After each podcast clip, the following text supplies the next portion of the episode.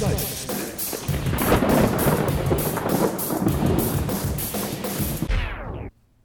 Hallo, grüß Gott, moin moin, wie auch immer und herzlich willkommen zur 203. Ausgabe von Dübels Geistesblitz.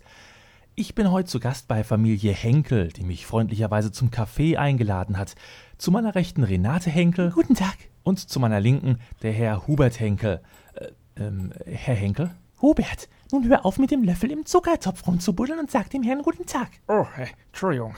Äh, guten Tag. Ja, und den Pott stellen wir gleich mal wieder weg, sonst ist er nur wieder abgelenkt. Äh, ja. Ach, Mäuschen. Ja, hat sich was mit Mäuschen?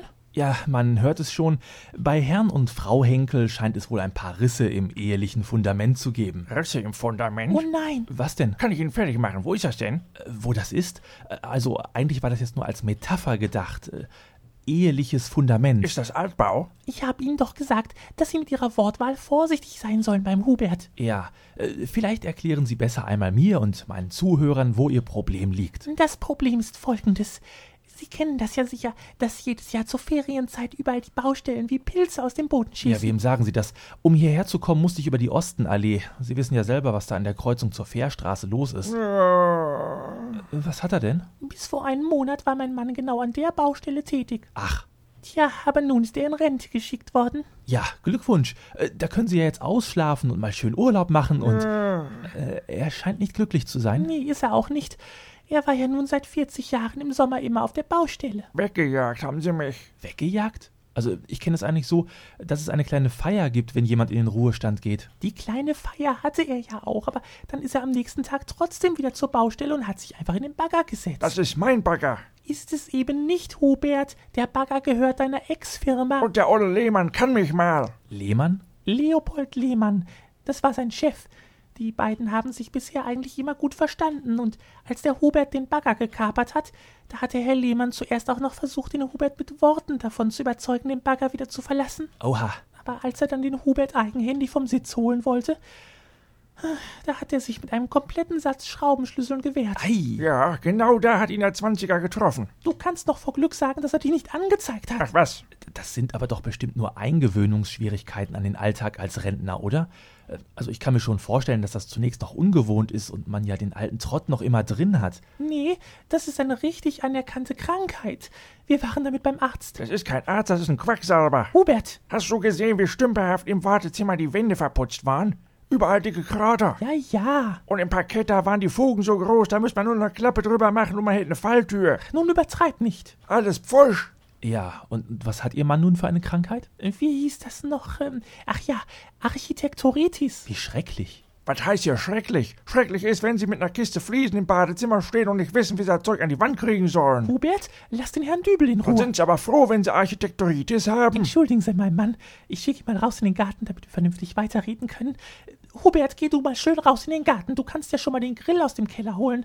Dann können wir gleich noch was grillen. Draußen regnet's. Dann bau dir was zum Unterstellen. Dann hast du wenigstens so lange was zu tun. Was zum Unterstellen? So ein Wartehäuschen wie eine Bushaltestelle oder was? Ja, ja. Ich war beim Straßenbau und nicht beim Verkehrsbetrieb. Motz nicht, geh raus. Sowas nennt sich Ruhestand.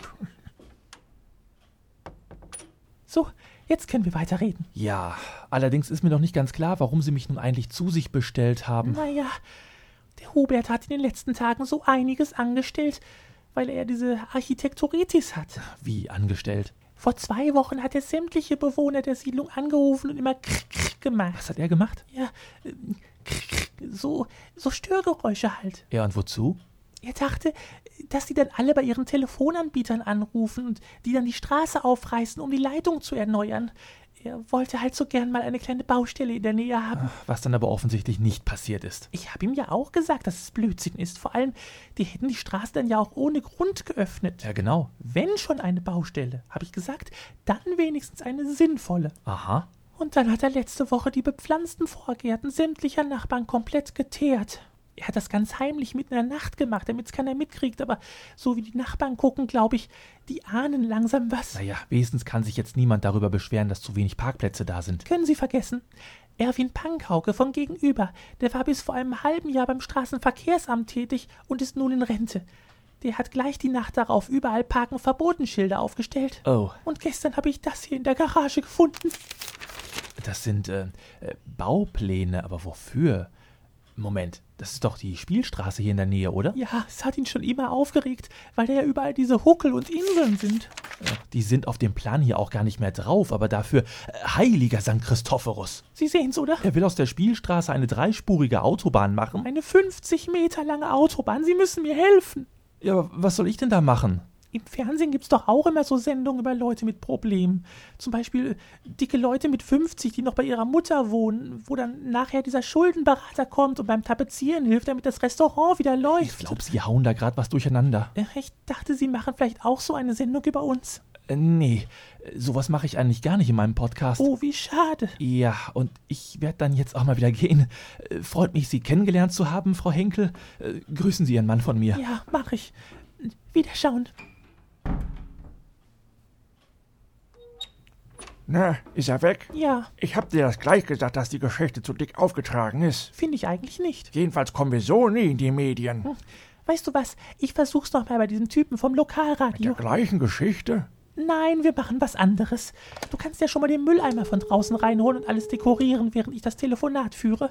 Ach, wieder die Messi-Nummer. Hallo? Ja? Bin ich da mit Radio Lippewelle Hamm verbunden? Schön. Sagen Sie mal, brauchen Sie noch eine Story für Sommerloch?